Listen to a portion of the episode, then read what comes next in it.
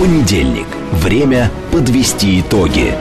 Главный редактор радиостанции «Говорит Москва» Роман Бабаян вместе с вами обсудит и проанализирует главные события прошедшей недели, их причины и последствия. Вспомним, что было, узнаем, что будет. Авторская программа Романа Бабаяна. Программа предназначена для лиц старше 16 лет. В столице России, Москве, 18 часов 6 минут. Это радио «Говорит Москва». Я Роман Бабаян, главный редактор радиостанции. Добрый вечер всем. А, ну что, давайте сразу. Телефон прямого эфира 8495-7373-94 и 8. Телефон для ваших смс-ок плюс 7 925 4 восьмерки 94 и 8. Работает наш телеграм-канал, говорит МСК Бот. Здесь же сейчас идет трансляция нашей программы. Она идет еще и на нашей странице ВКонтакте. И пока еще на Ютубе она тоже идет. И наш звукорежиссер Евгений Варкунов нам сейчас скажет, сколько человек уже подключилось 700. к нашей трансляции. 700? Ну, это даже как-то с опережением графика. Обычно мы начинаем с 500. 700 человек уже смотрит. Одним словом, подключайтесь выбирайте ту площадку, которая вам удобнее, да, и, собственно, а, будете видеть еще и телевизионную версию нашей радиопрограммы.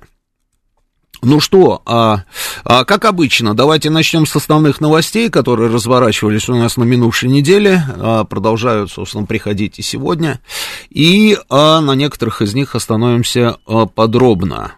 Ну, мне очень понравилась вот эта вот, конечно, новость по поводу того, что у нас лидером консерваторов Британии а, избран господин Сунак, а, он же Риши Сунак.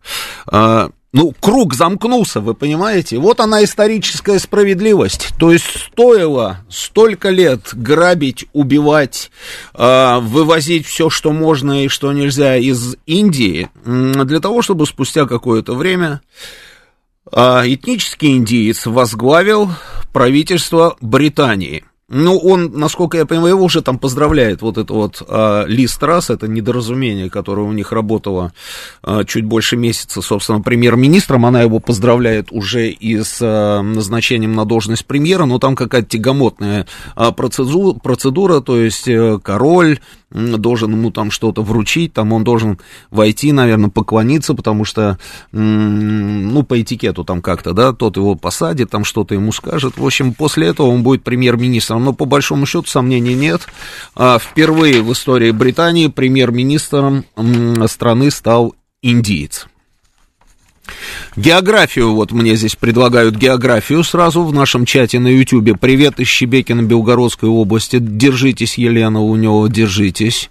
Мы все знаем и следим. Доброго вечера, Норильск с вами. Привет из Севастополя. А, Иркутская область с вами. Ростов-на-Дону с вами. Это вот то, что я пока еще...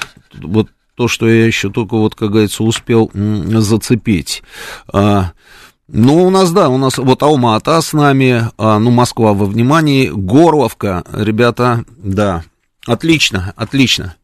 Ну, теперь давайте к новостям. Но главное событие недели мирового, скажем так, масштаба, это, конечно, съезд Коммунистической партии Китая, на котором они частично там изменили политбюро, а, какие-то назначения новые э, мы увидели. Но самое главное то, что в третий раз, собственно, главой Китая был утвержден э, Си Цзиньпинь.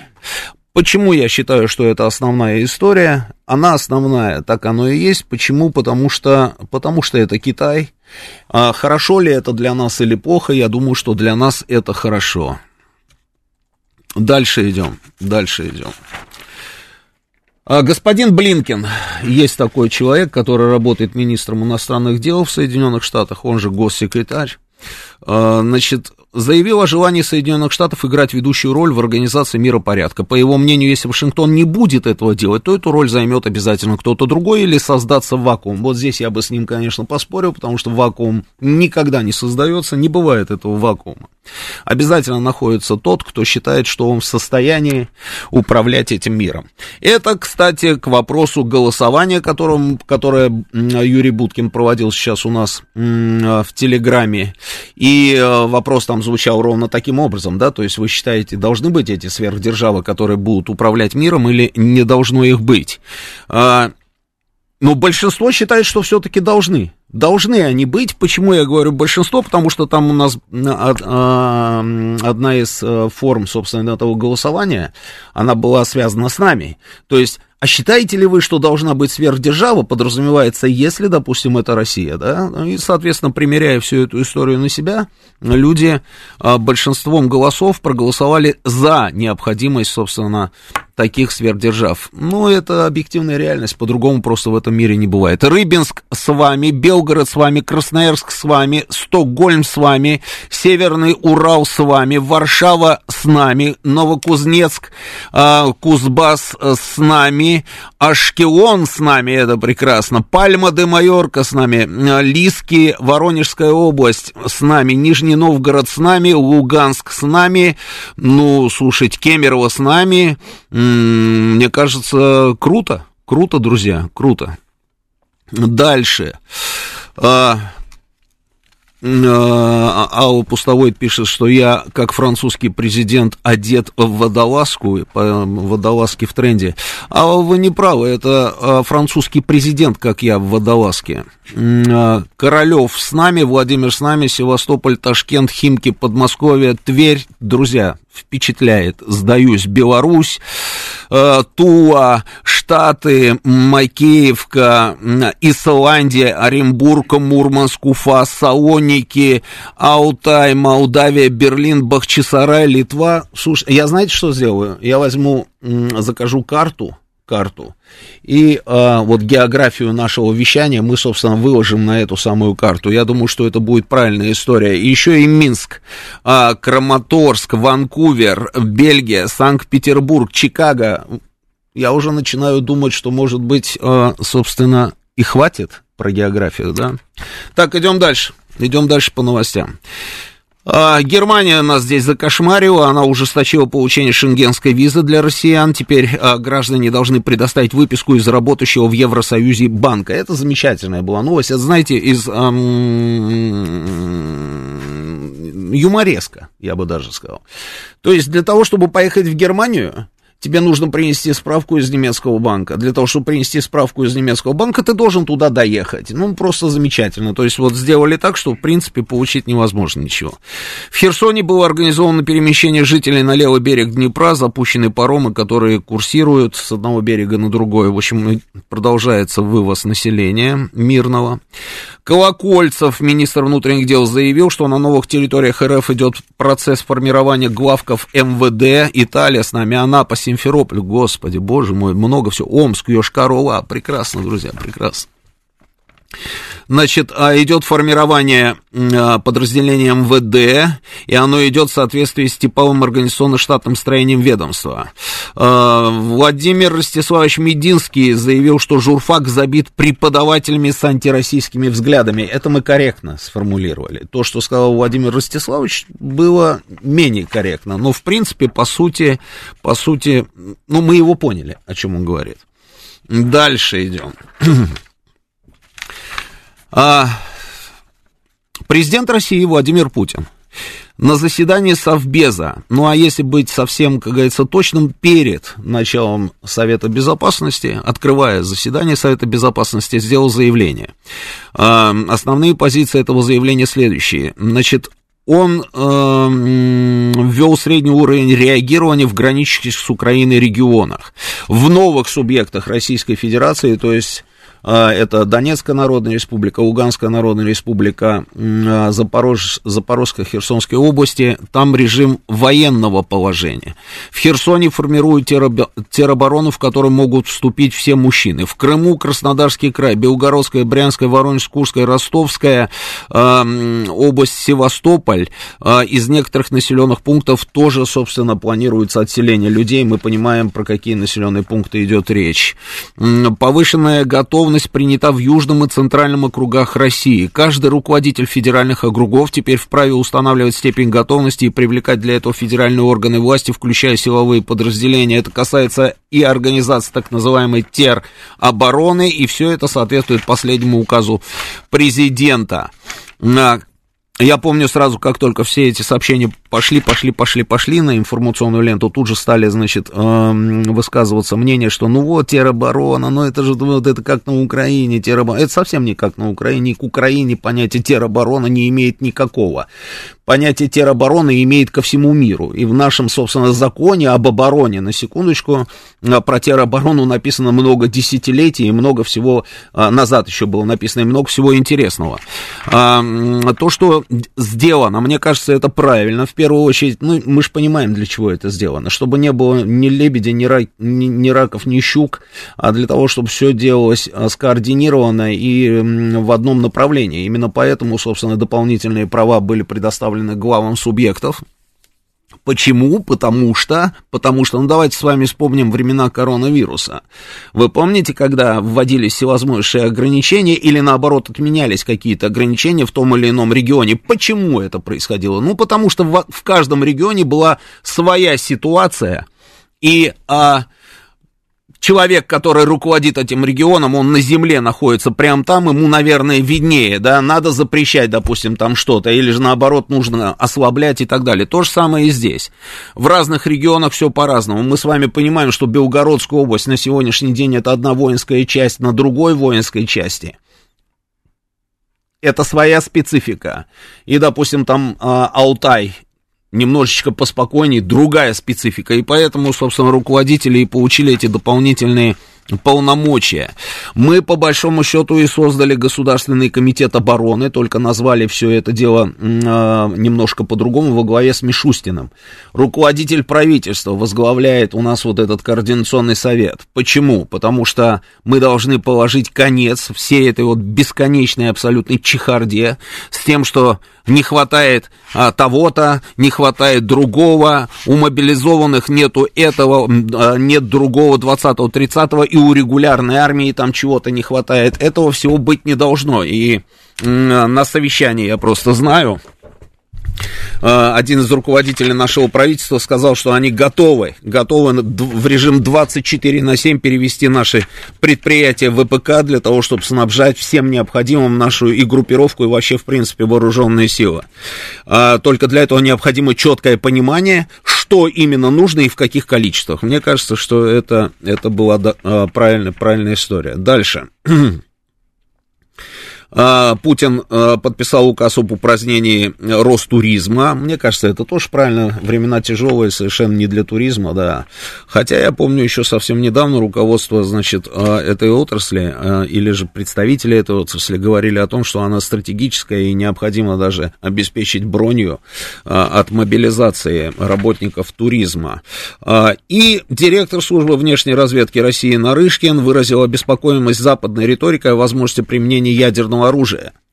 Со слов «западная риторика ядерного оружия» это цитата, это в кавычках. По его мнению, международное сообщество должно не допустить получения Украины ядерного оружия, а Песков заявил, что угроза применения Украины грязной бомбы налицо. Вот мы с вами а, плавненько подошли к основной на самом деле теме. Почему я считаю, что эта тема основная?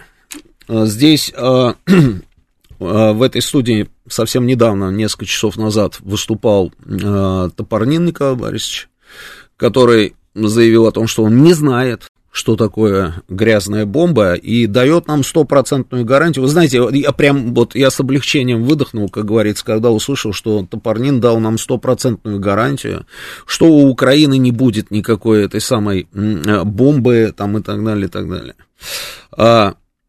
Ну, то есть человек нам гарантирует, но при этом не знает, что это. Если он не знает, что это, как он может гарантировать, ну, он как-то вот легко, так, знаете, а, проходя мимо, дал нам стопроцентную гарантию. Успокоил одним словом. А, но я не успокоился. Я не успокоился, потому что я наблюдаю за тем, что происходит. Вот просто вот я читаю новости и пытаюсь понять. И пытаюсь понять, а, к чему все это идет. И у меня очень много разных вопросов. Очень много разных вопросов. Германия с нами, Дагомыс с нами, а Сочи с нами, прекрасные места. Дагомыс, Сочи, да, это хорошо, да. М-м- а значит, что я читаю? Какие я вижу новости? Практически в течение одного дня, в течение одного дня, мы увидели информацию о том, что наш министр обороны а, поговорил по телефону. Ну, например, с министром обороны Британии, с господином Уоллесом. М-м- и поговорил о чем? Подробности неизвестные, то есть дословного, собственно, разговора-то у нас нет, естественно. Но речь шла ровно про эту самую грязную бомбу. Что такое грязная бомба? Давайте, может быть, а, кто-то тоже не знает, как и э, Николай Борисович. По большому счету, грязная бомба, это, это у нас что? Это фугас. То есть нужно взорвать просто какую-то ерунду. Но какую ерунду? Для чего ее взрывать? То есть ты взрываешь, но обкладываешь ее при этом какими-нибудь радиоактивными отходами. Вот и все. Это не ядерная бомба, на секундочку. Это две большие разницы. Это совершенно другой вид оружия. Поэтому она называется грязной, потому что там отходы. Отходы, грязь, отходы, мусор, отходы, помойка. Да, вот она аналогия. Вот грязная бомба, ее взрывают. Эти самые отходы разлетаются в виде пыли и всего остального. И вот разлетаясь, они просто создают радиоактивное заражение на достаточно серьезных территориях, в зависимости от того, какой мощности фугас мы подорвем, грубо говоря. Это не значит, что все люди, которые будут находиться на этих территориях, умрут. Нет, это не так. Это не ядерная бомба, еще раз. Не ядерное оружие. А даже некоторые эксперты, на самом деле, я помню вот эти все разговоры еще со времен Ирака, Ирака, когда говорили, что, а ну ладно, мы там вот ищем а, вот это вот оружие массового уничтожения у а, Саддама Хусейна, Ханс Бликс, вот, я вспомнил, это мы интервью брали у этого человека, он возглавлял миссию ООНовских а, экспертов, которые рыскали по всему Ираку, искали это оружие массового уничтожения, и он говорил, что, а, ну, когда мы уже устали, мы, мы, журналисты всего мира, мы уже устали ездить там а, за этими экспертами, они же как, они сообщают, завтра у нас рейд, мы выдвигаемся, допустим, а, там, я не знаю, в Самару, мы едем в Самару, или мы поедем в сторону Масула, там, или же мы еще куда-нибудь, да, там поедем, да. И мы за ними такие, о, это надо поехать посмотреть, да, посмотреть обязательно. А вдруг, а вдруг найдут это производство, да, но это уже, как говорится, да, новость номер один всего мира. И когда уже всем было понятно, в том числе и этому человеку, что вряд ли они что-либо найдут, а, они нашли выход из ситуации. Они сказали, слушайте, ну, может быть, мы не найдем производство там, да, вот это вот оружие массового уничтожения не найдем производства ядерной какой-нибудь бомбы, да, которую Ирак там в свое время пытался, пытался там произвести, э, получить это оружие, и при этом знаете, с чьей помощью? Знаете эту историю? Нет, не знаете? Вообще, как все это начиналось, не в курсе? Я расскажу. Ну, Евгений Варкунов не знает, я быстро сейчас всем расскажу. Саддам Хусейн прилетел в Москву прилетел в Москву и попросил российское, э, советское руководство э, помочь ему. Но он не сказал, что ему нужно оружие массового уничтожения. Он по-хитрому. Он сказал, мне нужно а, просто, мне нужен ядерный реактор. Я буду его использовать в мирных целях. Но наши уже к моменту, собственно, прилета Саддама Хусейна прекрасно уже знали. То есть уже и ПГУ положили там документы нашему партийному руководству на стол, и э, военная разведка. В общем, все-все-все-все. И мы прекрасно знали, что молодой, амбициозный человек, а, один из лидеров, собственно, там а, партии БАС, а, он вообще в принципе видит себя как лидера всего арабского мира, как минимум, а может быть мусульманского, собственно, как максимум и так далее, и так далее. И поэтому наши, проанализировав всю эту историю, хотя у нас были нормальные отношения с Саддамом Хусейном, сказали ему тогда нет. Но мы поставили ему реактор, но это был маленький реактор, который не позволял вообще ни при каких условиях, ну никак, то есть заниматься там а, обогащением там а, э, ядерного топлива, и его невозможно было использовать никак в военных целях. Саддам не ожидал этого. Он вылетел из Москвы обратно в Багдад, и буквально через несколько дней вылетел обратно из Багдада, но на этот раз он полетел... Куда он полетел, Евгений? Куда? Куда он полетел? Он полетел в Париж, Евгений, он полетел в Париж. И в Париже, В Париже его встречают, ну, он же богатый парень, да? Ирак, нефть, там много денег, там все. Они его встречают, облизывают, смахивают с него, он там в костюме, у меня было видео, я покупал этот, э, этот архивный материал на э, телевидении Франции, ТФ-1. Они просто какие-то бешеные совершенно деньги за одну минуту материала, собственно, зарядили, расценки такие, да, я купил у них три минуты, и эти три минуты это просто, это просто чума. То есть он прилетает, его встречают, встречает его а, президент а, Франции, он тогда был президентом, да, или премьер-министром был, ну, неважно, сейчас, да, встречает, э, значит, сюда его повезли, туда повезли, и привезли его в итоге во французский ядерный центр, показали, рассказали все-все-все-все, и за несколько миллиардов, по-моему, долларов продали ему ядерный реактор. И человек, который возглавлял тогда Францию, звали его Жак Ширак. Тот самый, Жак Ширак. Они продали ему этот реактор, он привез этот реактор, значит, в, Багда... Э, в Ирак со второй попытки, потому что первый реактор, они его довезли, собственно, до французского порта, а, оттуда должны были перебросить его в Басру, но в порту во Франции его уничтожили. Говорят, что сработала э, группа спецназа Израиля, ну, неважно, в общем, уничтожили. Они пошли на то, чтобы купить второй реактор. Прошло какое-то время, французы, значит, сделали ему этот второй реактор и перебросили его в Басру. И недалеко от Багдада есть такое местечко Сабаташ Самус, э, э, Салман Пак. Арка Салмана, там дос, дос, дос, дословно, если переводить, они там разместили, собственно, два реактора. На одном реакторе работали в том числе и наши специалисты на этом маленьком, а на другом реакторе работали а, иракцы и многие-многие там разные специалисты, в том числе из таких интересных стран, как Штаты, Франция та же самая и так далее. И это просто а, территория вся была за огромным забором. Колючая проволока, колючая проволока под напряжением. Следующая линия, значит, ров, Значит, следующая линия, опять забор с колючей проволокой, потом патрули по всей территории. То есть вот такие вот меры безопасности. И потом Израиль прилетел и разбомбил все это дело. Но, но, что нам говорил Бликс? Он говорил, если у них были, собственно, такие амбиции, они у них точно остались. И если они не получили возможности, собственно, делать вот так вот, да, производить ядерное оружие, то сделать грязную бомбу им не стоит ничего. Ничего не стоит, они могут завести эти радиоактивные отходы, а, а дальше уже просто дело техники, взрывая ее где хочешь, привози куда хочешь, что хочешь, то и делай там и так далее, и так далее. На наш вопрос, а где он должен был взрывать эту грязную бомбу? В тот момент Ирак ни с кем, собственно, не вел. На территории Иордании, допустим, машиной перебросить на территорию Иордании. Зачем? А на территорию, там, я не знаю, а Сирии, зачем? На этот вопрос никто не отвечал, ну и никого, ну, ни у кого не было этой задачи. И вот проходят годы, проходят годы, и мы видим, как наш министр обороны звонит в несколько европейских столиц, ну и не только европейских, еще и полуевропейских. Звонит туда и говорит, у Украины есть четкая, четкая концепция по производству ядерной бомбы и по ее применению, вот этой самой грязной бомбы. У нас есть эта информация, которую мы получили по линии СВР, о чем я только что зачитывал, да, заявление Нарышкина.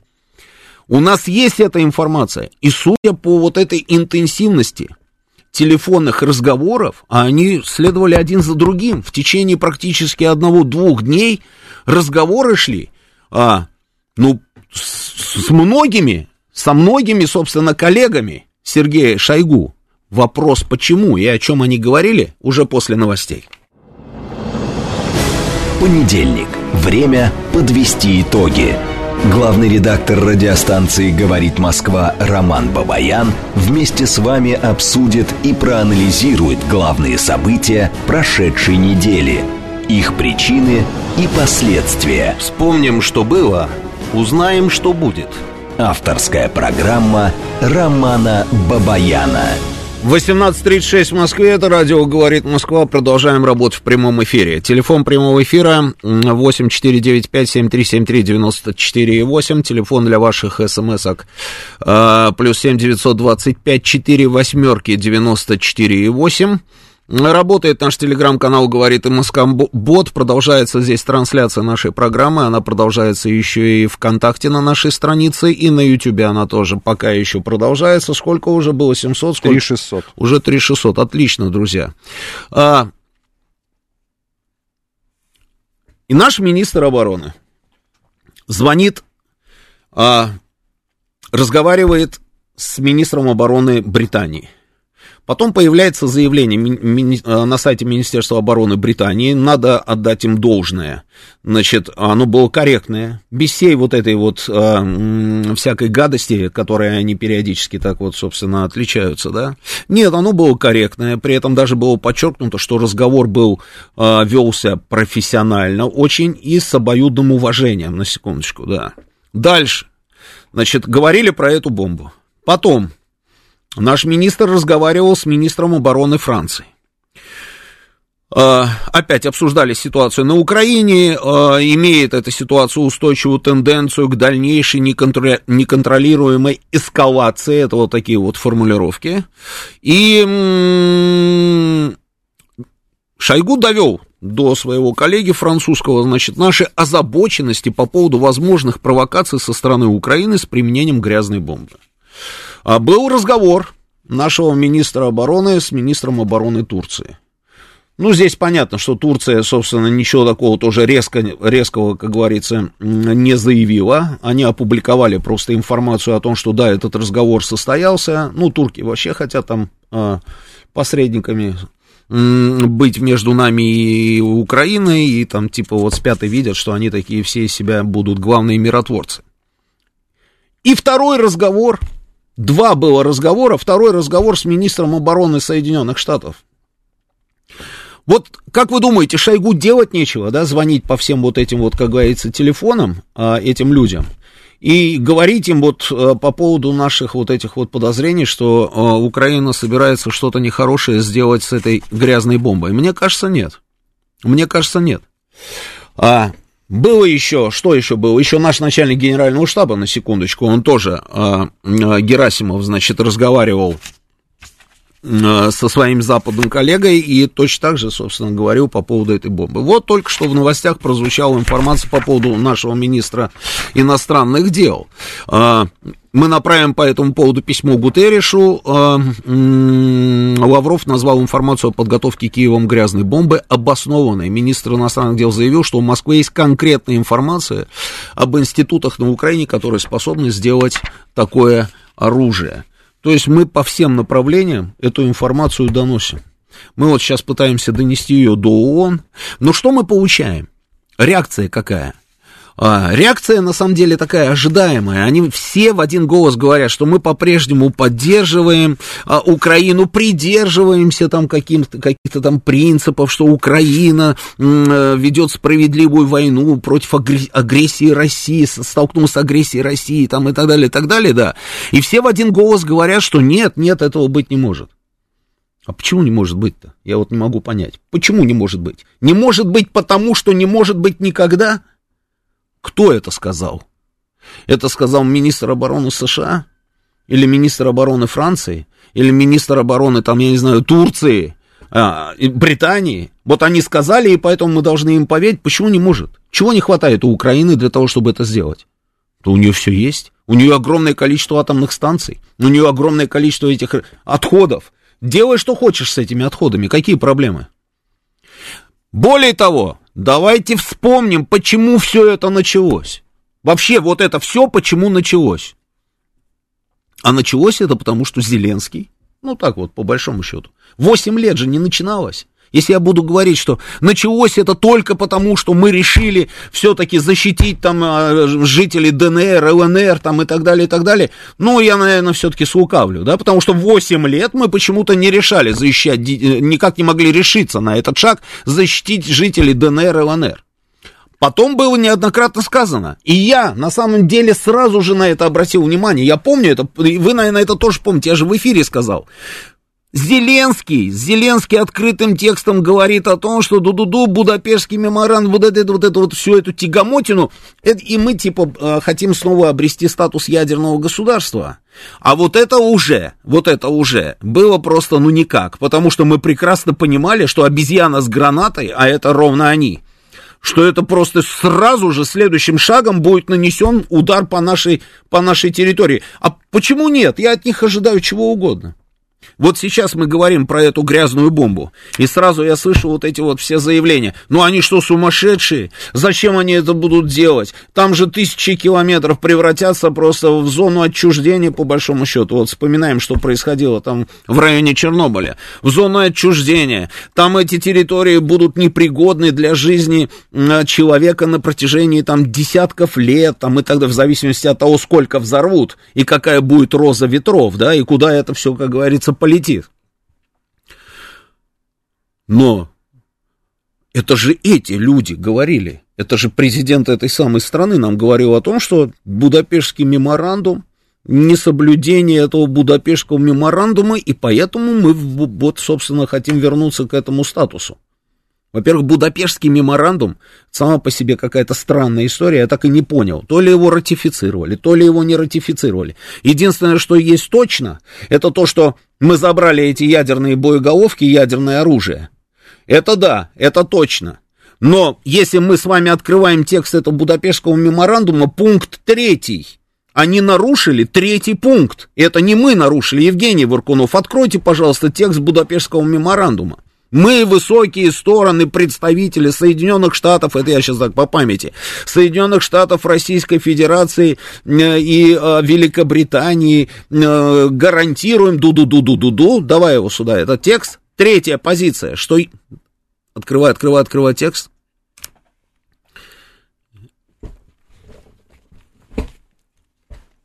Вот, оставь, оставь, оставь. Сейчас, сейчас, сейчас, сейчас, сейчас, сейчас. Третий пункт. Российская Федерация, Соединенные Королевства Великобритании и Северной Ирландии и Соединенные Штаты Америки подтверждают Украине свое обязательство в соответствии с принципами заключительного акта СБСЕ воздерживаться от эконом... Внимание! Вот, внимание! Воздерживаться от экономического принуждения, направленного на то, чтобы подчинить своим интересам осуществление Украины прав, присущих ее суверенитету, и таким образом обеспечить себе преимущество любого рода. Чемпион мира просто формулировал вот эти вот все фразы, да. А теперь мы с вами вспоминаем, с чего вся эта история началась. А вся эта история началась с экономическим, экономической ассоциацией с Евросоюзом с экономической, на секундочке, на секундочку, ассоциацией с Евросоюзом, где Евросоюз подчинял своим интересам осуществление Украины прав, присущих ее суверенитету. И таким образом Евросоюз хотел обеспечить себе преимущество любого рода. И мы говорили об этом с первого дня. И мы говорили, что, ребята, это так просто не работает, потому что у Украины есть еще и договор с нами по поводу режима наибольшего благоприятствования и таможенное пересечение оформления грузов при пересечении границы. И поэтому давайте-ка мы на троих сядем и попробуем понять, что такое мы можем придумать, чтобы наш интерес здесь тоже не страдал если вы подписываете экономическую вот эту вот ассоциацию с Евросоюзом. Но что мы услышали? А услышали мы заявление представителей Евросоюза и Соединенных Штатов, о чем нам героически потом поведал, а, поведал господин Янукович, о том, что нет, подождите, вы должны сделать свой цивилизационный выбор было сказано Киеву. Это что такое? А это как раз экономическое принуждение для того, чтобы обеспечить себе преимущество любого рода. Вот как это все называлось. И поэтому про этот Будапештский меморандум вообще уже можно было бы забыть давным-давно. Но они же все время нам рассказывают про этот Будапештский меморандум, потому что они видят первый пункт, четвертый, пятый, но почему-то а, не видят третий. То есть как меню, понимаете, опять вот как с теми же самыми Минскими соглашениями. Они одно видят, а другое не видят. Это нам а, нравится, а вот это вот как-то вот эта ерунда, и на это давайте не будем обращать внимания. Это так не работает. Не работает это так. А еще я свидетель, когда наш министр обороны говорил министру обороны Украины, Валерий Шмаров был, или Шмаров, как они его там называли, что зачем вы взрываете свои шахтно-пусковые установки? Завтра жизнь не заканчивается. Оставьте эти шахтно-пусковые установки. Зачем вы это делаете? Нет, они решили сами, поперед батьки устроили пекло. Они пригласили туда еще Уильяма Перри, министра обороны Соединенных Штатов. И вот три министра в присутствии трех министров. Я это все дело снимал по думанию. У них там есть поселок Первомайский, и там стояли шахтно-пусковые установки. Они устроили просто шоу на весь мир, взорвали их нафиг. Россия им говорила, не надо этого делать. Не надо, оставьте, потому что как там завтра повернется, одному Богу известно. Нет, нет, нам это все не нужно, говорили они. Сами все сделали, сами потом пошли вот на нарушение третьего, третьей э, позиции э, Будапештского меморандума, а потом с наглитурным совершенно выражением лица выходят на весь мир и говорят, так как был нарушен Будапештский меморандум, который не был ратифицирован, насколько я еще понимаю, там всеми участниками, мы поэтому хотим себе вернуть статус ядерного государства. Просто полнейший абсурд. Вот с кем мы имеем дело. Именно поэтому я абсолютно допускаю эту мысль, что они это сделают. И им наплевать, какая будет роза ветров. И если под это, а, собственно, распространение вот этой вот всей гадости, а, там, я не знаю, она зацепит там те территории, которые находятся на данный момент у них под контролем, а так оно и будет, то это их на секунду, даже на секундочку не остановит. Они обязательно это сделают. Это что касается вот этой грязной бомбы. Но здесь у меня вопросы к нашей стороне. И к нашей стороне у меня тоже вопрос. Я вот все пытаюсь понять. Может быть, вы мне объясните. Может быть, я чего-то не понимаю. Может же быть такое. А, я все пытаюсь понять. А мы зачем, собственно, звоним куда-то и говорим, повлияйте, ну мы же для чего звоним? Мы звоним, как обычно, да, вот как вот Минские соглашения, помните, да? Мы звонили а, ш, э, или встречались там с представителями Штатов, или с представителями а, этого Евросоюза, там, в первую очередь, Франция, а, Германия, и говорили, ну, это ваши клиенты, там, типа, повлияйте на них, окажите на них давление, чтобы они вот вели себя как-то хорошо, что ли, чтобы они выполняли Минские соглашения. Заведомо про проигрышная позиция. Мы ничего не получим таким образом. То, что дыма без огня здесь не бывает, это я вам точно говорю, вот сто процентов. Не хочу вот даже сейчас произносить фраз, что вот в ближайшее время, как говорится, мы все это увидим. Просто не хочется даже об этом думать. Но зная, с кем мы имеем дело, зная просто этих людей, вот эту вот природу, вот эту вот наглость совершенно бесконечную, вот это вот отсутствие каких-либо принципов, это люди, которые перечеркнули, забыли, растоптали а, и, э, как говорится, все свою, все свою прошлое, историю и все остальное – люди, у которых совершенно другие приоритеты по этой жизни, люди, которые в открытую из э, гранатометов, там, из э, подствольных гранатометов обстреливают гражданскую колонну, понимая, что это просто люди, которые обычные мирные жители, которые уезжают от войны, они обстреливают. Что такое из подствольника? Обстрелять это значит, ты видишь, кого, в кого ты стреляешь. И все эти разговоры по поводу ошибки и э, там случайных ударов не играют здесь. Люди, которые обстреливают гражданскую переправу, зная, что по этой переправе переходят на тот берег, собственно, реки мирное население – и при этом потом с наглыми мордами выходят в эфир в стримы и говорят, что мы стреляли ночью, и если нам расскажут, что там кто-то из мирных погиб, это все полная ерунда, потому что мирных там быть не могло. Это вот а, русские солдаты переоделись, значит, в гражданку для того, чтобы обвинить Украину. Зная вот этих вот уродов, которые нам рассказывали про взорванные кондиционеры, зная этих уродов, которые 8 лет нам рассказывали, что мы сами стреляем по нашим городам, там, по нашим людям, по Донецку, по Луганску и по всем остальным этим городам, зная все это, я уверен, что они ровно это могут сделать. Это про грязную бомбу я опять говорю. Они могут это сделать, к сожалению. Но почему мы все пытаемся достучаться до какого-то там Лондона, до какого-то Вашингтона, до, до, до Берлина, э, Парижа там и, и остальных вот этих вот всех товарищей. Они же показали свое лицо. Мы на что рассчитываем? Мы рассчитываем на то, что ООН нам скажет, что да, а, конечно, мы вот сейчас э, этот самый, там, свою вот резолюцию какую-то. Не будет никогда этого. Мы думаем, что, может быть, Макрон э, остановит, остановит Зеленского. Это смешно. Макрон не может остановить вообще никого. Вообще никого и нигде. А может быть, британцы, на секундочку, которые просто глубже всех погружены в эту историю, имеется в виду в поддержку Украины, что британцы остановят их? Конечно, нет. Про Америку я вообще промолчу, да? Но мы же нет, мы опять вот как-то вот что-то звоним там по всем этим, собственно, а, странам и говорим о том, что у нас э, какие-то есть опасения и подозрения. А может быть, взять там, я не знаю, поднять авиацию, там, разбомбить нафиг все. Ну, как вариант. И сказать, будет еще хуже, если вы вдруг, не, э, как говорится, не, не выбросите из головы вот эту вот историю. Нет, у нас этого нет. У нас этого нет. Я не знаю почему. У меня нет ответа. Может быть, я чего-то не понимаю. Параллельно с этим, параллельно с этим. Мы же еще что с вами видим? Мы же что с вами видим? Вот пока мы звоним и пока мы отправляем куда-то письма, да, какие-то, мы звоним, письма отправляем, а,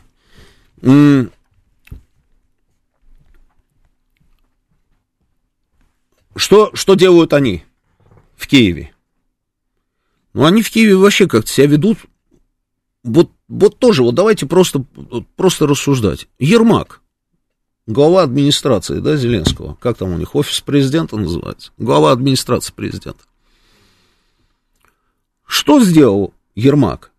Ну, казалось бы, да, а, что, ну, если мы вот берем за, допустим, там, я не знаю, моделируем ситуацию и думаем, что они нормальные, да, если они нормальные, то эскавация же, наверное, не нужна, правильно, все-таки? Ну, зачем? И так все очень плохо. Зачем же делать совсем все плохо, да?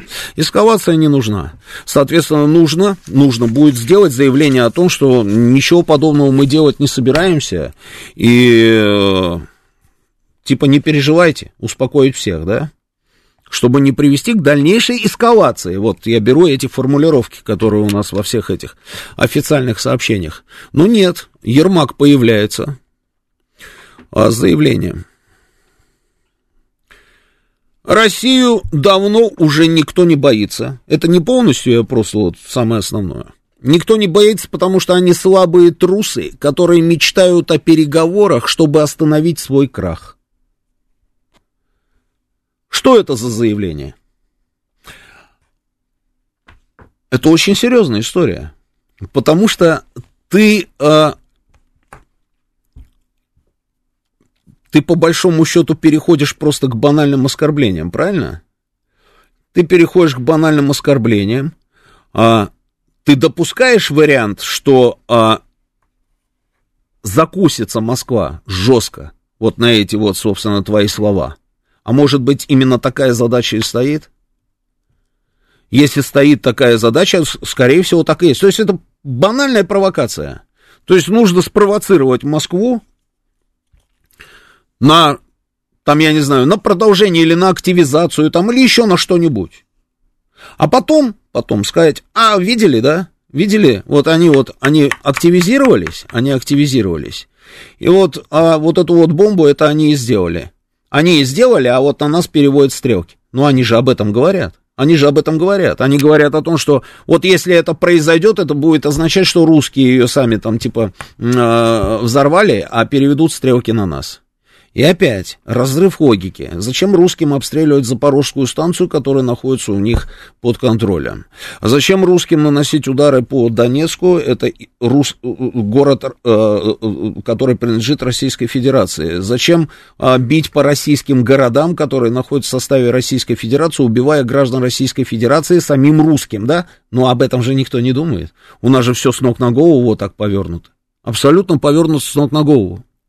И поэтому вот эти вот заявления, которые делает Ермак, и не только, и Зеленский то же самое, он же как говорит, он говорит, вот если вдруг они там что-то сделают, то вы должны, вот, Путин должен знать, что нанесут ядерный удар или какой-то там удар по тому месту, где он сидит. То есть они повышают ставки, они затягивают во весь, весь этот пердемонокль, собственно, и Париж, и Францию, там, и Англию, и, и всех подряд, и, естественно, и американцев тех же самых, для того, чтобы только по нарастающей, по нарастающей, по нарастающей, по нарастающей. И при этом они же не думают абсолютно а, о том, что это может коснуться ровно тех территорий, которые у них под контролем. И там живут вроде бы как граждане Украины. Да наплевать им на это. У них свои задачи. Поэтому могут они на это пойти? Конечно, могут. Вот. В случае, если Россия, Россия нанесет ядерный удар по офису президента Украины, мир должен ответить ударом по центру принятия решений в РФ, заявил Зеленский в интервью канадским телеканалам. И никто не спросил, насколько я понимаю, а зачем русским, собственно, бить по офису Зеленского ядерным оружием? Ну зачем? Мы обычным-то оружием не бьем по офису Зеленского. Почему-то. Никак не могу понять, почему тоже. Но ядерное оружие здесь при чем? Это все провокация. Очень не хочу, чтобы мы с вами, чтобы мы с вами в ближайшее время увидели, собственно, результаты этой самой провокации. Ну, что там, вот я говорю, что-то вот как-то, мне кажется, что все к тому идет. Давайте зачитаю некоторые ваши сообщения, обменяемся мнениями. Так Зеленский остановит повторное взятие Киева и будет хвастаться, что Россия не смогла победить. Э, авиацию старейшую собьют за пару дней всю. Рафаэль, ой, Рафаэль, господи, все понятно с Рафаэлем. Кому непонятно, что пока мы не направим всю ядерную триаду на США, ничего не произойдет. Любой ядерный удар по подстилке США в Украине ничего не значит. Пока мы не долбанем по Соединенным Штатам, ничего положительного не произойдет. Сердитый кролик. Ну, слушайте, вам жить надоело. Ну, удар по Соединенным Штатам, там, я не знаю, это же будет означать удары по нам тоже. Никак нельзя обойтись без этих ударов. Так. А, мы этими звонками, вот еще один, Илья 572, мы этими звонками пытаемся сделать алиби себе, Роман, ведь хохлики хотят взорвать и обвинить нас. А, что значит алиби себе мы хотим сделать? Алиби, а, вот то, о чем говорите вы, это значит, когда мы сделали, а потом такие, у нас алиби, это ровно украинская позиция. Британия, США все это придумывают, а, пишет нам Михаил. Я не знаю, кто там что придумывает. Мы все знаем, мы все знаем, а, кто стоит за всеми за этими ребятами, все это мы знаем, да. Но мне кажется, что это игры такие, знаете, очень опасные. Это очень опасно, если кто-то действительно и что-то там такое придумывает. Эта штука, эта штука, это будет означать м- отсутствие дальнейших каких-то там, я не знаю, э, предохранителей. Потому что потом можно уже, как говорится, делать и все остальное тоже. Можно уже и не грязным какой-то там ядерной бомбой а, ее применить. Тактическое можно для начала оружие применить, а потом уже и стратегическое оружие на радость сердитому кролику. А потом там в случае чего можно еще что-нибудь применить, если будет кому. Новости продолжим через несколько минут. Понедельник. Время подвести итоги. Главный редактор радиостанции «Говорит Москва» Роман Бабаян вместе с вами обсудит и проанализирует главные события прошедшей недели, их причины и последствия. Вспомним, что было, узнаем, что будет. Авторская программа Романа Бабаяна. Программа предназначена для лиц старше 16 лет. 19.06 в Москве, это радио «Говорит Москва». Продолжаем работу в прямом эфире. Телефон прямого эфира 8495-7373-94 и 8. Телефон для ваших смс-ок плюс 7 925 4 восьмерки 94 и 8. А, работает наш телеграм-канал «Говорит МСК Бот». Вижу ваши сообщения, сейчас буду их зачитывать. А здесь же на, в нашем телеграм-канале продолжается трансляция. Она же идет еще и на нашей страницы ВКонтакте, и на Ютубе она тоже пока еще идет.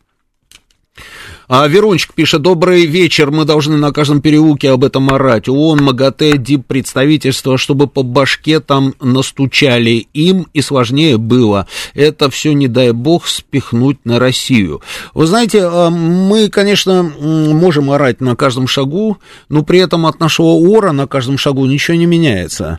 Мы рассчитывали на то, что приедет, допустим, миссия МАГАТЭ, того же самого, на Запорожскую станцию. И эта миссия, конечно же, она же, а, они же с глазами приедут, правильно? Вряд ли они будут инвалидами по зрению, да? То есть приедут люди вполне себе адекватные, и эти люди, конечно же, не смогут не заметить, что Запорожскую атомную станцию обстреливает украинская сторона, и что именно украинская сторона ставит нас на грань ядерной катастрофы. И вот, наконец, они приехали, и даже потом два человека осталось, собственно, на этой станции для того, чтобы посмотреть, что там будет происходить, а после потом эти два человека, значит, превратились в четыре, миссия была увеличена. И что? И что? И что мы с вами увидели? А кричать-то мы можем, и мы кричали, достаточно громко кричали, что, слушайте, речь идет о ядерной катастрофе, по большому счету, о повторении Чернобыля, а может быть еще и хуже. А... Но ничего.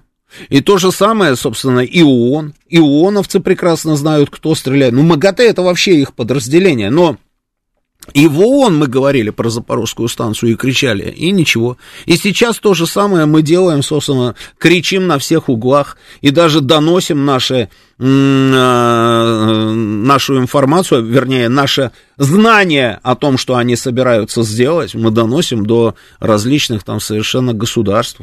А, до министров обороны Штатов, Британии, Франции, Турции, и, и говорим им об этом, но ничего же не меняется. И более того, если вдруг, не дай бог, что-то произойдет, они завтра скажут, что это сделали мы, это совершенно очевидно. Уже нам сегодня нужно, собственно, готовиться к тому, что это уже сделали мы. Они об этом сделают официальные заявления. Нужно просто менять, может быть, какой-то подход, помимо того, что мы а, должны кричать, орать, как вы говорите, Верунчик на каждом шагу. Может быть, одновременно с этим ором нужно еще что-то такое, чтобы мы сделали? А, сценарий Запада, это понятно. А, вечно ноем, вот пишет там 5497. Мы не ноем, мы не ноем. А, я бы не назвал это нытьем но мы какие-то вот корректные, что ли. И причем неуместно корректные. Иногда наша корректность, она идет уже в разрез даже со здравым смыслом. Мы пытаемся кому-то что-то доказать или продемонстрировать. Не нужно этого делать. Это все уже ушло в прошлое. Ну, времена изменились, мир такой теперь. Не нужно этим заниматься. Но нет, мы все равно продолжаем. Все равно продолжаем. А, а может быть, там наши начальники спрашивают 1177, поэтому и звонит им наш министр обороны. Ну, 1177. Ну, мы же серьезные люди сейчас, правильно? А не вот ерундой какой-то заниматься. А,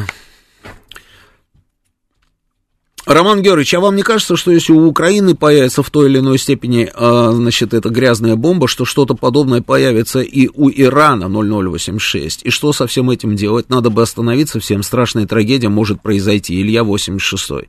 А, Илья 86.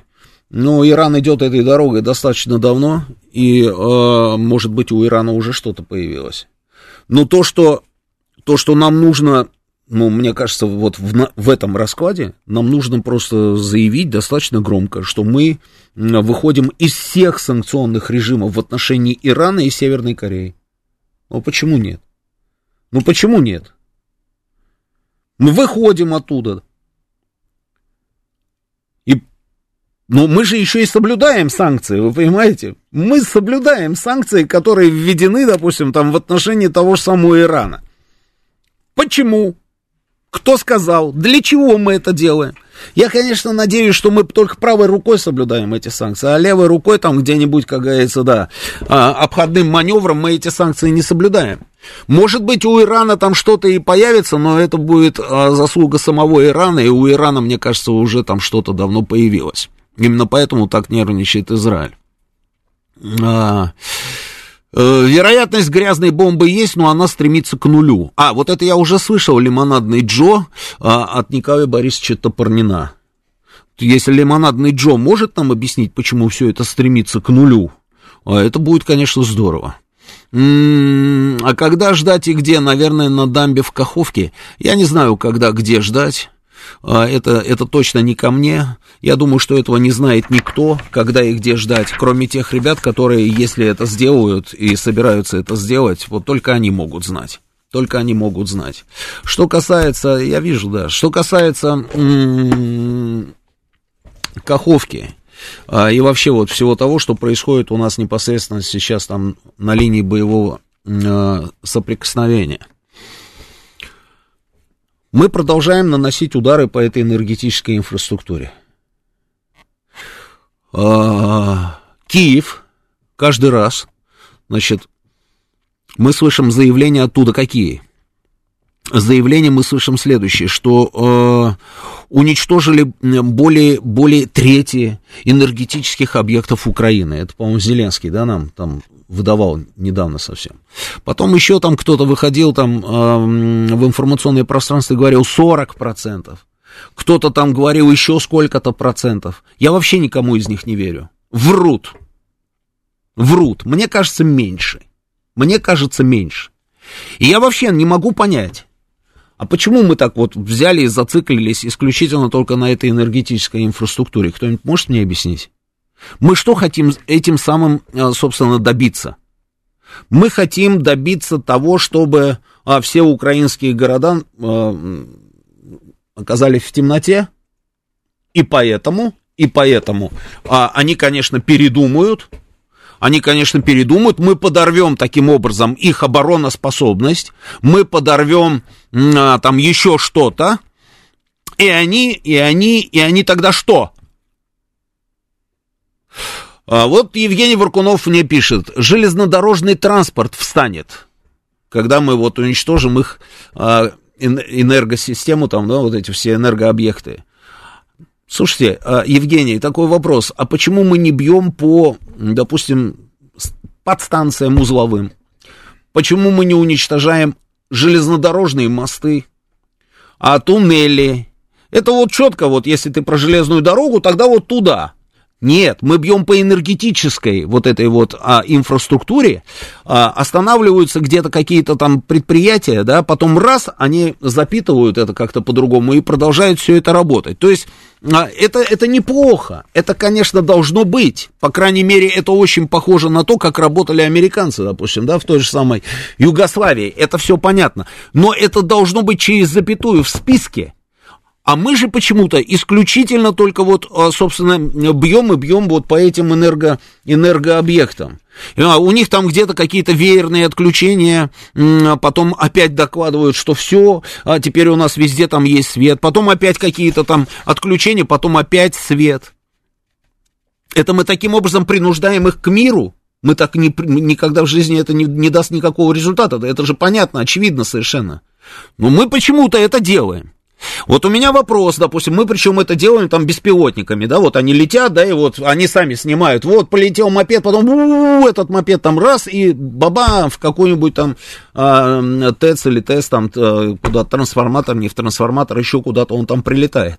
А почему нам, допустим, вот этими беспилотниками не бить по местам скопления, допустим, живой силы, группировки, которую они сейчас на Херсонском направлении, собственно, собирают, и мы об этом знаем, и мы знаем точно, где они находятся, и знаем даже количество людей, которые находятся в том населенном пункте, в этом населенном пункте, вот в этой деревне, вот в этом поселке, там и так далее, и так далее. Бьем только туда почему-то. Почему мы бьем туда? Я вот не могу понять этого. Наверняка есть какое-то там, собственно, объяснение, но а, вот к миру, к миру, мы их таким образом, принуждение к миру не сработает. Не сработает.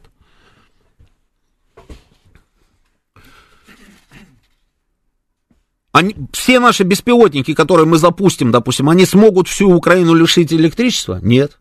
Это что же невозможная история? Украина ничего сама не построила за это время, все советское. Но там было всего много. И какие, собственно, объекты энергетические? Мы же не сможем все это вывести из строя. Не сможем. Ну, не знаю. Не знаю. При этом ни, ни одного удара, собственно, вот по тем самым центрам принятия решения. А они просто борзеют уже дальше некуда, уже переходят на, на оскорбление. Вот я зачитывал Ермака. Есть вопросы, есть. Ну, атомные станции, конечно, еще и атомные станции у них есть. У них все с электроэнергией будет нормально. В общем, вот как-то вот все это, вот как-то вот, вот странно выглядит. Вот честное слово. Ну, давайте поговорим. Здравия желаю, Сергей Алексеевич. Опа, только я этот самый, и нет Сергея Алексеевича. Добрый вечер, слушаю вас, вы в эфире. Алло, Роман Георгиевич. Здравствуйте. Добрый вечер. Игорь, Москва. Вы знаете, вот я с вами вполне вот согласен с тем, что, как говорится, бьют-бьют по энергетике, и как поезда ходили, так и ходят, да. Вот. И Ну да. что принимать, как говорится, в таких случаях, просто вот, ну, я даже сам вот дилетант, в общем-то, в этом, мне 60 лет уже, как говорится, и я достаточно такой человек, патриот, я люблю Россию и за спецоперацию, у меня крестник там уже второй раз уходит туда. Ну вот. И, как говорится, я много чего знаю, ну, я как бы не буду не, не распространяться, ничего. Ну вот, э, я считаю, что надо нашим что-то передумывать, что-то продумывать, что-то улучшать, что-то систематизировать, я не знаю. Да, ну, надо спасибо. останавливать вот эти доставки боеприпасов, танков, всего остального. И поездок туристов. Спасибо, спасибо. Просто вот любой город, любой город, вот Киев, Киев, там огромное количество людей, которые ждут, что мы туда придем.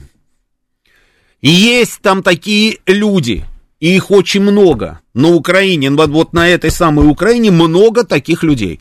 Мы бьем, а эти люди оказываются там, я не знаю, на грани там перехода в первобытное состояние, да, без э, света, тепла, воды, там еще без чего-то, да.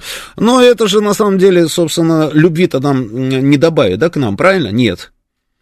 А киевская вот эта вот история, которая рулит сейчас этим государством, она вообще от этого не зависит. Да им наплевать, у них все будет нормально. И со светом, и с теплом, и с водой, там со всеми этими делами. И их, собственно, военная вот эта вот махина, она тоже ос- особо не страдает. Вот она не страдает. Поэтому, мне кажется, это правильно, конечно. Но это должно быть, собственно, а- один из нюансов, один из аспектов э, вот, э, на- нанесения вот этих самых ударов. То есть один из пунктов. Ну, не только же, вот, а мы вот как-то вот только на этом, как говорится, зациклились и понеслось. Здравия желаю, Сергей Алексеевич, добрый вечер. Добрый вечер, Роман.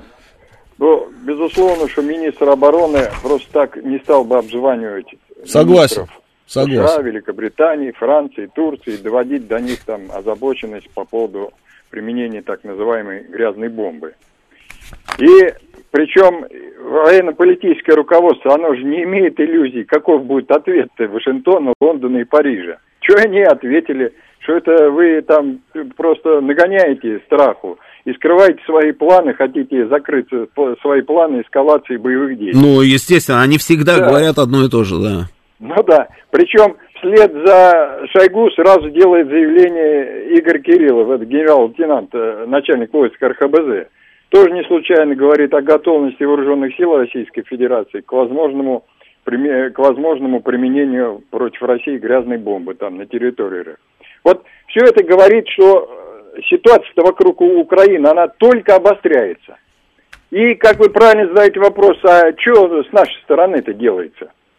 То есть, ну, допустим, позвонил министр обороны, чтобы упредить, во-первых, там, информационную атаку против нас, там, предупредить об ответственности, там, Вашингтона, Лондона, Это не Парижа, сработает, там. это не сработает, потому Да, что ну, информационная вот это- вот это уж точно, точно нет. Да, это формальное, необходимое, будем говорить, такое дипломатическое действие, не более того. Может быть, да. Но ведь, но ведь эти звонки только тогда будут иметь смысл, если за ними последуют какие-то военно-силовые действия, упреждающие Совершенно вот это верно. грязной бомбы. Совершенно верно. То есть мы вас предупреждали, мы дали Да. вам шанс а, повлиять на этих отморозков, сделать так, чтобы. Ну, мы видим, что вы ничего не делаете, а может быть еще и помогаете, поэтому не обессудьте. Тогда да. Да. Иначе, иначе, в- если все собрать вот эти наши предупреждения и заявления, получится громадный перечень, иначе Запад будет окончательно сделан вывод, что Россия не способна на достоверные угрозы и предупреждения. Ну, Все да. толку-то мы их делаем и ничего не делаем в плане исполнения-то. Мы, считаем, мы сейчас продолжаем держать там э, маневренную оборону, уничтожать личный состав ВСУ, там перемалывать военную технику в огромных объемах. Все это замечательно. Но мы что, путей подвоза военных грузов э, сохраняется? Мы что, их не знаем совсем, что ли, как снабжается ВСУ? Вы знаете, есть такой короткий анекдот по делу. Хм. Человек захлебнулся, купался, его вытащили на берег и начинает делать искусственное дыхание. У него изо рта вода идет, идет и не прекращается. И один зевака говорит, вы задницу-то вытащите из пруда или весь пруд перекачаете. Так же и мы. Мы перемалываем сотнями танков, за 20 дней перемолотили там уже почти 660 танков. Слушайте, за 20 дней э, октября. Мы перемалываем. Откуда все это берется? Ведь это все подвозится. Абсолютно правы, абсолютно Потом, правы, Сергей Алексеевич. Потом, смотрите, пора уже, наверное, расширять перечень целей-то для ударов как-то. Я тоже, как и вы, не верю, там 30-40 процентов. Смотри, как быстро все посчитали, а. 43 процента там или 50 процентов, слушайте, ну, дип, потом плюс дипломатический язык-то, наверное, пора уже ужесточать, хватит эти озабоченности употреблять. Да. Ну, что тут вещи-то надо своими именами называть там, говорить, что есть из себя Вашингтон, что это за администрация, напоминать, что она там делала в других странах, что она сейчас делает, в открытом режиме работать с ними. А потом не забывать, э, Роман, ГКО в период войны работал в своей общественно-политической системе. А мы создали Координационный э, совет при правительстве РФ. Там решение вопросов, связанных с обеспечением в ходе спецоперации потребностей вооруженных сил. Но мы продолжаем свои мероприятия проводить в рамке той модели, в которой 30 э, лет уже существуем, и пользы от этой модели нам ничего нету. И мы, получается, боремся с ними по ими же установленными правилами. Надо же тоже что-то менять. Согласен абсолютно, Сергей Алексеевич. Надо что-то менять. Согласен еще и с тем, что у них дела не очень. У них дела на самом деле не очень. Ведь что мы с вами слышим? А, мы с вами слышим о том, что они постоянно там, они готовят какое-то там это наступление, там, на Херсон и все дела. И мы, главное, еще начинаем им помогать. Мы помогаем им еще. О, да, вот смотрите, мы там этих людей перевозим, а вот Суровикин сказал вот то-то, а вот этот вот сказал вот то-то, это значит, что да, они сейчас заберут там этот Херсон, там все дела. То есть еще и морально сами себя пытаемся поддавить, что ли, этой всей фигней. Но когда ты смотришь непосредственно на то, что происходит, ну вот что я наблюдаю? Я наблюдаю только то, что м- бесконечные вот эти вот заявления, о том, что они сейчас, сейчас, сейчас, вот они, они будут наступать, там все дела, да? Но ничего этого не происходит. Наоборот, Вагнер там в районе Артемовска их поджимает и поджимает, и они ничего не могут сделать с тем же самым Вагнером. В районе там Авдеевки, там э, с запада наши начали обходить там эту Авдеевку, и они ничего не могут сделать. То есть и здесь не могут, и тут не могут, тут они переходят какие-то там все время наступательные, или как это у них, разведка боем, да, а мы уничтожаем там всю эту историю. Целую ДРГ сейчас взяли в плен. Этих пленных я давным-давно уже не видел, а тут они опять кучками-кучками у нас появились. Вот у Саши Сладкова там, а, спросите, у сколько у нас уже этих пленных, может быть, там, мне кажется, уже к десятке подходит. А, опять появились какие-то... То есть у них ничего не получается, но мы же почему-то а, все вот у нас, вот, вот у нас настроение, все пропало. Все пропало. А почему все пропало? Ну, потому что мы не видим каких-то, мы не возвращаем себе инициативу. Мы не видим наступательных действий. Мы не видим того, а, чего, например, там очень многие ждали а, после назначения а, Суровикина на а, командующего специальной военной операции. То есть все же думали как, рассчитывали. Ну, ну все, ну, мы, как говорится, абсолютно все считали, что вот сейчас, вот он, да, вот он уж точно, вот теперь он сейчас переломит эту ситуацию, там, и мы все задавим. Ничего этого не происходит. Мы наоборот видим там, что действительно продолжается там эвакуация людей там из Херсона. Мы видим инициативу в Государственной Думе о том, что нужно вывести все музейные ценности из Херсона на территорию Российской Федерации, чтобы они не достались России. И это все трактуется людьми исключительно как, как подготовка к сдаче Херсона, российского областного центра. А на, на поле боя, на поле боя, Вот сколько я уже слышу там эти вот заявления по поводу того, что они собираются Херсон взять? Ну, уже больше недели, да, наверное, да? И ничего. А? Что, Евгений? И ничего не происходит. И ваш, пошла вот эта информация по поводу грязной бомбы. Ну, если у них все замечательно, зачем им это делать, в принципе, да? Ну, давайте тоже подумаем, зачем?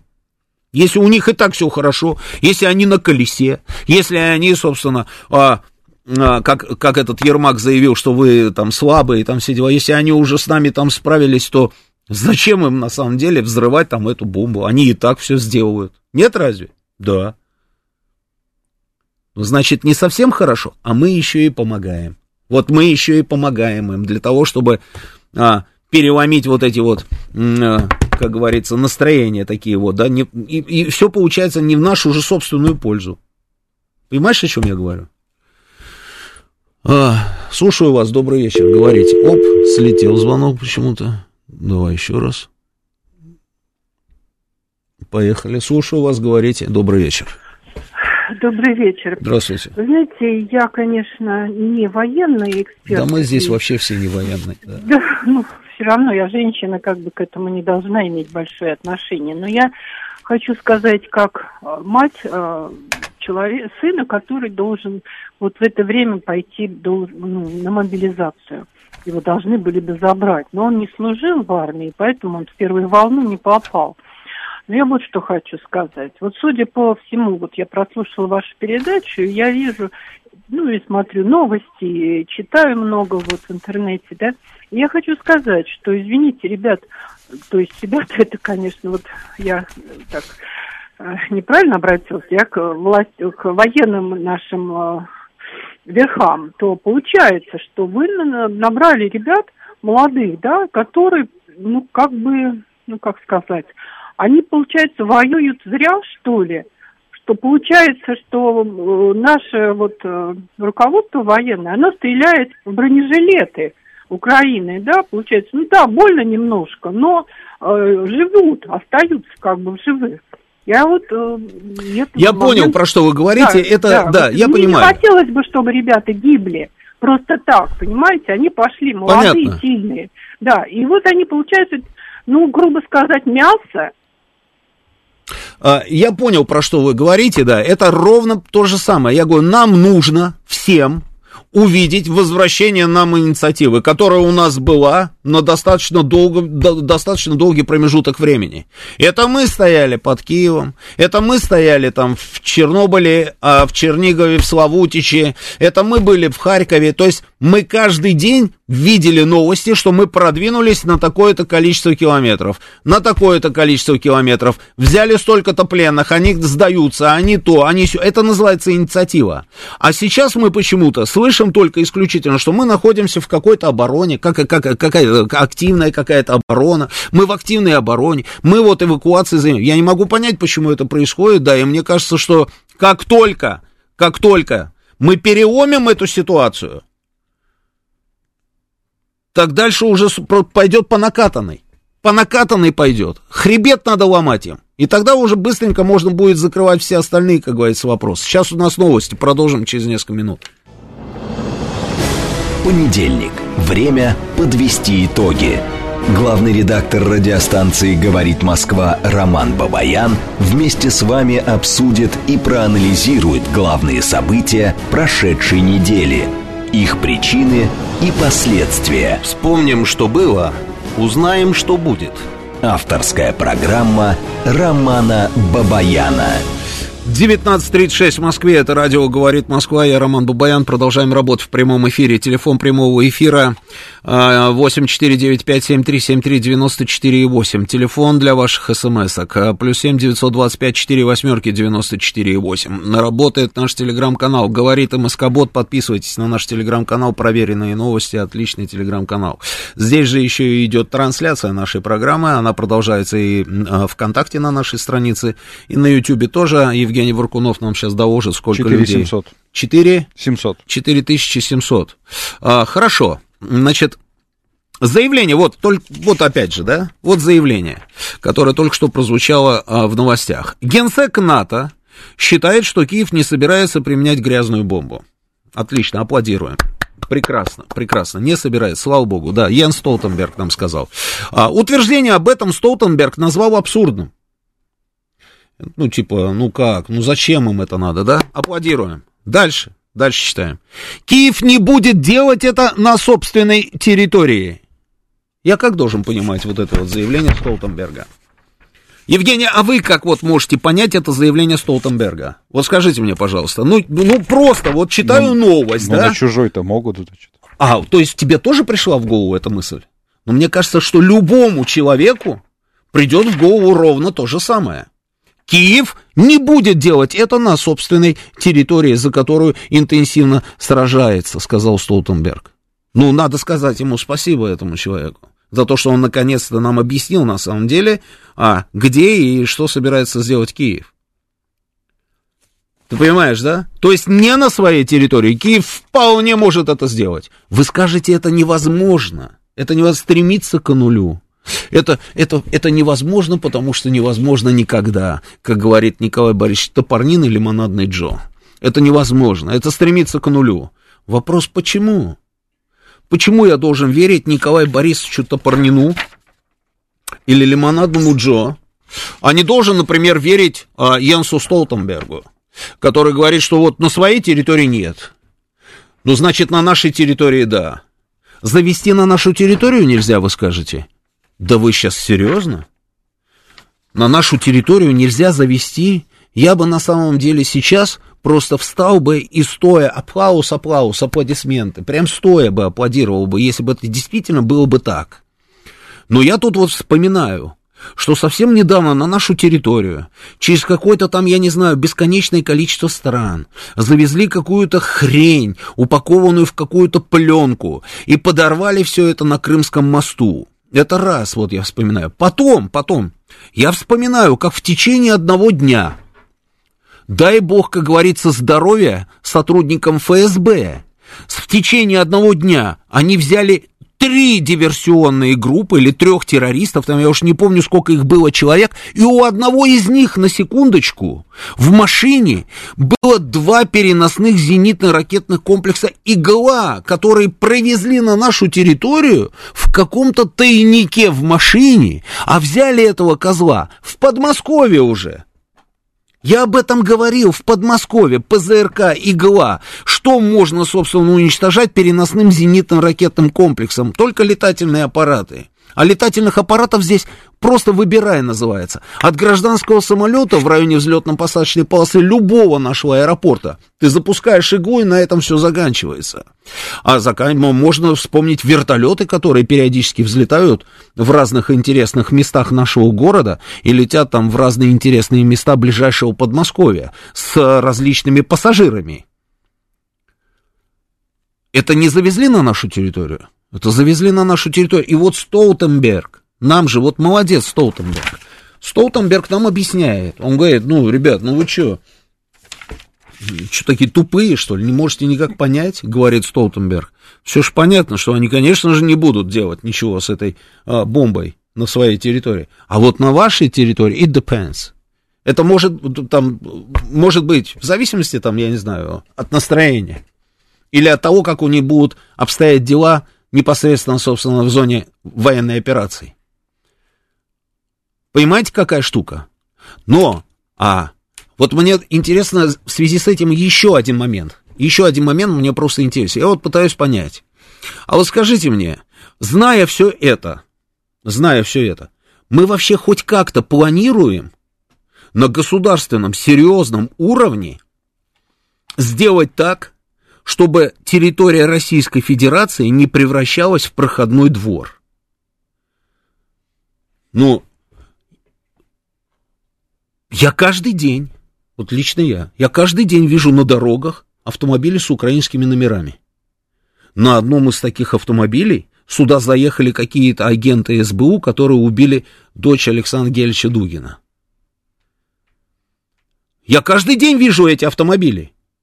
Тут до абсурда доходит, стоит машина, он заклеил ту часть номера, где у него украинский вот этот флаг, заклеил ее, торгует грибами. Сейчас, знаете, вот они вот стоят на трассах там на, вся, на всяких и грибами торгуют, какими-то мутантами, вот эти белые грибы там размером с этот стол, где они их берут, одному богу известно. И ничего, и нормально. А кто этот человек? Кто-нибудь знает, кто этот человек? А кто-нибудь знает, куда он приехал, этот человек? Что он вообще здесь делает? А вы можете себе представить машину с российским номером на территории Украины?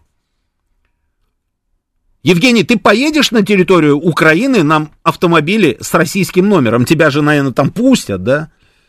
Так еще... И накормят, накормят там, да? Да, да, да. Ты же понимаешь, да, чем Конечно, накормят да, и да, как да. тебя там встретят, да? Да. И Свинцом. машину там, что, все понятно. Но почему на нашу территорию заезжают все, кому не лень? Что за ерунда? Вы мне скажете, что идет фильтрация? Что мы, пропуская эти автомобили, мы... я никогда в жизни в это не поверю.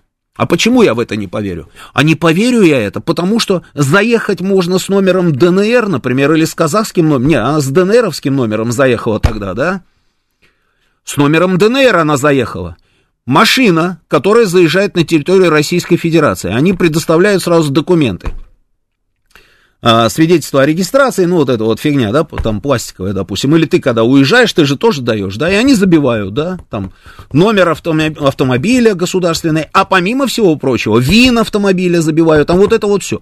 А потом, оказывается, можно поменять номера и выехать через эстонскую границу, и никто не поинтересовался, как же так, что случилось, что за чудо такое. Заехала вот эта вот машина с этим ВИНом под одним регистрационным номером, а выехала под другим. Нет, выехала. Она выехала, эта машина. У нас люди под домашним арестом сидят. На вывоз детей даже у них стоит пометка где-то там у пограничников должна стоять, чтобы нельзя было вывести. Ну, Овсянникова спокойно у нас раз и, и- и свинтила куда-то. И нам, и нам рассказывают, она свинтила. А это о чем говорит? Это говорит о том, что нет никакой фильтрации. Может быть, мы проверяем людей, которые заезжают, может быть, мы шерстим их в социальные сети? Они даже не скрывая это делают. Они же вот это вот самое, которое убило Дарью Дугину. Она же там в своих социальных, социальных сетях там и публикации были, я видел это, и в форме она, без формы, там непонятно, непонятно кто вообще. Мы ничего этого не делаем. И у нас по нашей великолепной столице катаются автомобили с украинскими номерами. И ладно бы это были, допустим, номера, которые еще не успели поменять там жители а, Херсонской и Запорожской области. Нет, нет. Там смотришь на номер, а, а, это Киев. Да, ну, про любой номер вбиваешь. Одесса, Сумы, Винница. Они все здесь. А что они здесь делают? Кто эти люди? Может быть, у них тайники в машине? Кто-нибудь может дать мне стопроцентную гарантию, что э- нет этих тайников? И тогда можно сказать Столтенбергу, нет, Столтенберг, ну все, все, брат, это было последнее, что ты должен был сделать, сделав такое заявление. И тебе уже пора, собственно, а, возглавить все-таки этот Центробанк, там, где он его собрался возглавить. Давай, до свидания отсюда. Чушь такую не неси. Но нет. Потому что он говорит нам, что на собственной территории этого не будет. А не на собственной будет. Получается так. Дума тут проснулась, государственная. Проснулась Государственная Дума. Я когда увидел вот эту вот историю, даже не поверил своим глазам. Смотри, а, сообщение, значит, сегодня я увидел. Дума проснулась. Госдуме призвали ужесточить контроль за передвижением украинцев по России. Это говорит Москва, телеграм-канал. Говорит Москва, пожалуйста, новость. Значит, проверки позволят предотвратить возможные провокации со стороны ВСУ. Ну, ёшкин кот, ну не может быть. Какая свежая мысль пришла в голову. Да, идем дальше. Такое мнение в беседе с «Говорит Москва» высказал первый зампред м, Комитета Думы по международным делам Алексей Чепа. Он говорит, цитата, «Ввиду заявления о провокациях обязательно стоит ужесточить контроль за всеми передвижениями в России со стороны Украины. Остальные меры уже приняты. Воздушный контроль, все службы приведены в соответствующую готовность. Уже известно о готовности и службы биологической, внимание, химической и радиоактивной безопасности. Значит, мы допускаем этот вариант, если у нас эти службы приведены уже, собственно, в надлежащее состояние, да? Ну почему это происходит только сейчас? А может быть уже поздно? А я помню, вот чеченская война когда была. Я помню репортаж Масюк на НТВ. Была такая Лена Масюк на НТВ. Ее репортаж. И она так, знаешь, а, в Измаиловском парке показывает ради... контейнер с радиоактивными веществами. Вы, вы молодые, вы просто ничего не помните. А я помню, это уже все было в нашей истории. Она показывает этот контейнер и говорит, что чеченские боевики, она же топила за них. Она просто называла их настоящими мужиками, борцами за свободу и так далее. И это случилось, э, э, было ровно до того момента, пока с ней не случилась вот эта вот самая беда, когда ее там взяли э, в заложники и издевались как только могли. Не буду даже говорить как. А до этого момента она просто там, она на, пела песни про этих доблестных а, товарищей. И вот она показывала этот контейнер и говорила, вот этот контейнер, и они его здесь, вот, собственно, вот Измаильский парк, они его здесь, значит, а, в лесу сейчас зарыли, и они грозят, что они его взорвут. Это что такое? Это вот та самая грязная бомба, понимаешь, да? Они его взорвут, взорвут. Если а, российские власти сейчас не пойдут на их условия, а это выпустить там тех других 20-х, 30-х и вывести всю группировку наших войск а, с территории, собственно, чеченской, вот этой вот республики, да, это уже было все. Ну, ну, тогда было даже легче, потому что тогда мы понимали, что чеченские, допустим, террористы, они как-то выглядят по-другому. Но здесь Иванов Иван Иванович или Михайлов Михаил Иванович может это все завести сюда. И никогда в жизни ты его вот так вот, вот просто не вычислишь. И вот спустя, там уже сколько, 8 месяцев, да? Сегодня какое число? 24 Вот ровно, да? 8 месяцев специальной военной операции мы вдруг начинаем э, осознавать, что, оказывается, нужно контролировать все передвижения этих людей по нашей территории. И это только инициатива, и еще не факт, что кто-то этим действительно займется. А потом, когда это случится, мы скажем, ну, ешкин кот, понимаешь? Слушаю вас, добрый вечер, вы в эфире. Оп, сорвался. Анна, Анна, здравствуйте, Анна. Да, что такое, а? Что там с этой шайтан машиной опять что? Давай еще раз попробуем. Выводи следующий. А, перезагружаешь. Я по почитаю пока сообщение ваше. Э, мастер пишет, ну, слава богу, мы сделали вывод. Э, я сделала скриплей. Мы теперь мы идем на сотрудничество. Говорю, что это не мы собираемся отправить. Не понял. Ладно, хорошо. Э, я с вами, Роман говорит, что надо сделать, надо спасать Россию. Ну, тогда были ваххабиты, которые отрезали пальцы голову, а сейчас русские. Совершенно верно, совершенно верно, я говорю. То есть так просто ты их не вычислишь этих людей. То есть сейчас значительно сложнее ситуация. А по поводу возможности, возможности закопать в очередном Измаиловском парке вот аналогичную там а, гадость, да это вот на раз-два взяли, ничего не изменилось. Если за иглу, вы знаете размеры ПЗРК игла, и ядерный контейнер, он в несколько раз меньше. Слушаю, Анна, здравствуйте, как ваши дела? Здравствуйте. Спасибо, Здравствуйте. Роман Георгиевич. По-моему, лучше, чем у Байдена. Ну, слава богу, слава богу. Байден тут сказал, что а, Хаймерсы они не будут вроде как поставлять, потому что у них эти Хаймерсы закончились. Говорит, одна установка пусковая а, стоит примерно 7 миллионов долларов. Украина тратит более 5 тысяч ракет в месяц, тогда как их производитель выпускает всего а, 9 тысяч единиц в год. Да, ну извините. его поставлять, да. и слава богу, да. нам будет легче. Да. Да не, не верю, врут. Я другому сказать. Вот смотрите, я не понимаю, что у нас творится на вновь присоединенных территориях. Как мы себя там ведем? Я тут посмотрела, насколько у меня хватило сил. Я плохо стала видеть, у меня болят глаза от монитора. Там время от времени задерживают людей, которые работали наводчиками для украинцев. Да, ну, в общем, это не новость. Это возможно же такие варианты, они должны были быть. Но людей заставляют извиниться на камеру, дают пендали на украинскую территорию. Это что такое? Мне кто-нибудь может объяснить, это как? То есть их не ставят к стенке по закону военного времени, их не отправляют в Россию, чтобы судить с наших же территорий. Их отпускают на украинскую территорию. Анна, ну мы же добрые. Ну ладно. Ну мы же добрые. Роман Георгиевич, только эта доброта почему-то всегда обращается против нас. Да, но мы же, мы же все равно, мы же все равно не меняем собственной линии поведения. Хорошо, на этих территориях не успели мы сказать об эвакуации. На территории Херсона закрываются бензоколонки, закрываются магазины, закрываются какие-то ремонтные мастерские. И мы не считаем это актами саботажа. Закрываются они под надуманными предлогами. Это что, не саботаж? Мы меня... когда-нибудь поймем, что народ-то там понимает только силу. Я уже сто раз говорила, по-моему, никто не знает Украину. Вот самая страшная область на Украине – это Винницкая. Это даже не запад Украины. Это Винницкая. Сколько здесь машин с винницкими номерами? Мне по пояс будет. И ничего.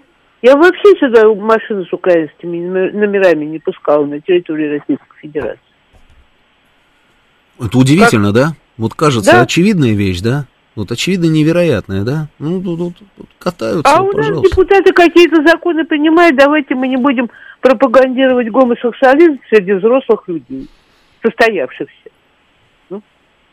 Не, ну, вот это, это страхуется, а вдруг кто-нибудь вы же не перед, будете. передумает, ну, ну, мало ли. Ну, да вы передумаете. Да, а, а почему сразу я-то, Анна? Ну, а я тоже не передумаю. Ура! Ура! Да какой взрослый человек передумает? Ну, Роман да даже если и передумает, это его проблема. Он взрослый мужик, ему за 18. Вот вместо того, чтобы заниматься действительно какими-то реальными делами, хоть посмотреть, вот в прошлый, э, господи, понедельник Сладков рассказывал, что у людей горячего питания нет на позициях. В Сталинграде в 42-м бабы таскали в термосах бойцам горячую пищу на позиции. Ну? Ой. У них вон помывочных нет, людям вымыться негде. Ну что, я, я не понимаю. Вот это когда-нибудь закончится вообще? И вот это вот наше поведение, нет, мы для всех сейчас будем хорошими, а для нас, для самих-то мы когда-нибудь будем хорошими? Не, это мы стремимся быть хорошими, но мы не будем, потому что это невозможно.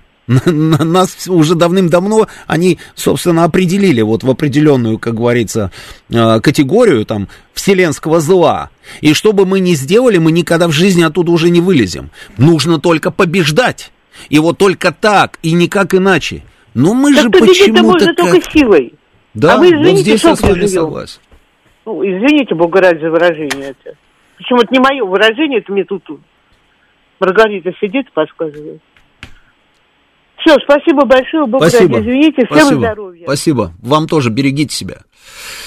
Ой, в рубрику «Он вам не Димон», пишет Алексей ТТ. Выпуск вооружений и специальной техники кратно увеличивается по всем направлениям, от танков и орудий до высокоточных ракет и дронов. Ждите, Дмитрий Медведев. Да, да, это вот как раз вот, собственно, то, с чего мы начинали. Это тот самый координационный совет, это э, руководство Мишустина, э, Именно для этого все было и сделано. Так. А не думаете ли вы, что грязная бомба это и есть Запорожская АЭС? Нет, это не есть э, Запорожская АЭС. Европа замерзнет, Америка вот-вот развалится, экипировки как не было, так и нет, Рафаэль. Э, клоуны из КВН не берут 8 месяцев заставить капитулировать, не похуй, он шутит, однако. Это опять Рафаэль, в общем, да. Э, нашу делегацию вовремя отключили от заседания МАГАТЭ. Э, и тогда очень много сообщений, сейчас я обновлюсь. Мне не до конца понятно, F пишет, почему мы изначально не могли прекратить поставки Украине, но при этом довольно успешно по прошедших 7 месяцев разбомбили 40% критически важных объектов, и для этого нужно было отдать десятки тысяч жизней наших парней и объявить мобилизацию. А, почему мы все высказываем озабоченности в связи с созданием нацистами грязной бомбы, вместо того, чтобы поставить ультиматум англосаксам будет использовано, используем такую же на их территории, и сразу все выровняется. Дальше. А кто будет это, э, что это я уже прочитал, не до конца понятно. А, в районе в районе коммунарки пруд пруди машин с украинскими номерами. Давайте сделаем гражданский патруль и будем спрашивать, кто ты и что ты. А почему это должен быть гражданский патруль, Денис? Это не должен быть гражданский патруль. Речь идет о государстве. И я говорю, что это решение должны приниматься на уровне государства. Слушаю вас, добрый вечер. Мало времени, давайте поговорим с людьми. Да, слушаю вас, говорите. Добрый вечер, это Виктор 26 говорю за эфир под Москвой. Да. Значит, у меня такое дело. Ну, кажется, э, это самое, с Анной я целиком и полностью согласен немного надо толерантность бросать, понимаете, и заниматься делом. Ну сколько можно? Ну бомбить эти самые, как ее, э, железнодорожные пути перед этим самым, перед Украиной. Приехал на Украину, бомбить их, елки-палки. Ну сколько можно, как говорится, только считать. Ну мне, правда, слов нету, елки-палки. Нас Да. плюют, на нас плюют, а мы, значит, молчим. Правое плечо подставляем, левое, они льют на голову. Благодарю за эфир, удачи. Спасибо. Роман. Спасибо. Спасибо. Слушаю вас, говорите вы в эфире. Алло, Роман. Здравствуйте. Здравствуйте. А я хочу, наоборот, немножечко возразить. Вот Давайте. мы с вами, мы с вами в тепле, в уюте сидим, да, представьте какую-нибудь семью, которая выезжает на автомобиле с Украины, и вы предлагаете взять и на границе отобрать у них автомобиль. Я предлагаю не отбирать автомобиль. Зачем мне их автомобиль? Мне их автомобиль здесь вообще не нужен. Ну, речь Я том, предлагаю, не я предлагаю понимать, кто к нам едет. Они едут отлично, а давайте-ка мы посмотрим, что они писали в своих социальных сетях. А давайте мы посмотрим, как долго они скакали на Майданах. А давайте мы посмотрим, как они разливали а, по бутылкам зажигательную смесь в Одессе.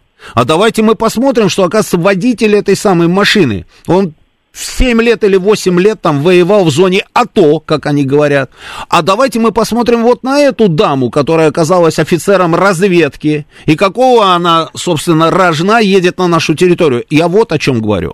Роман, согласен, согласен. Но э, речь шла о том, в частности, вот Анна, да, предложила вообще запретить въезд украинским автомобилям. А может быть А даже и ему- так.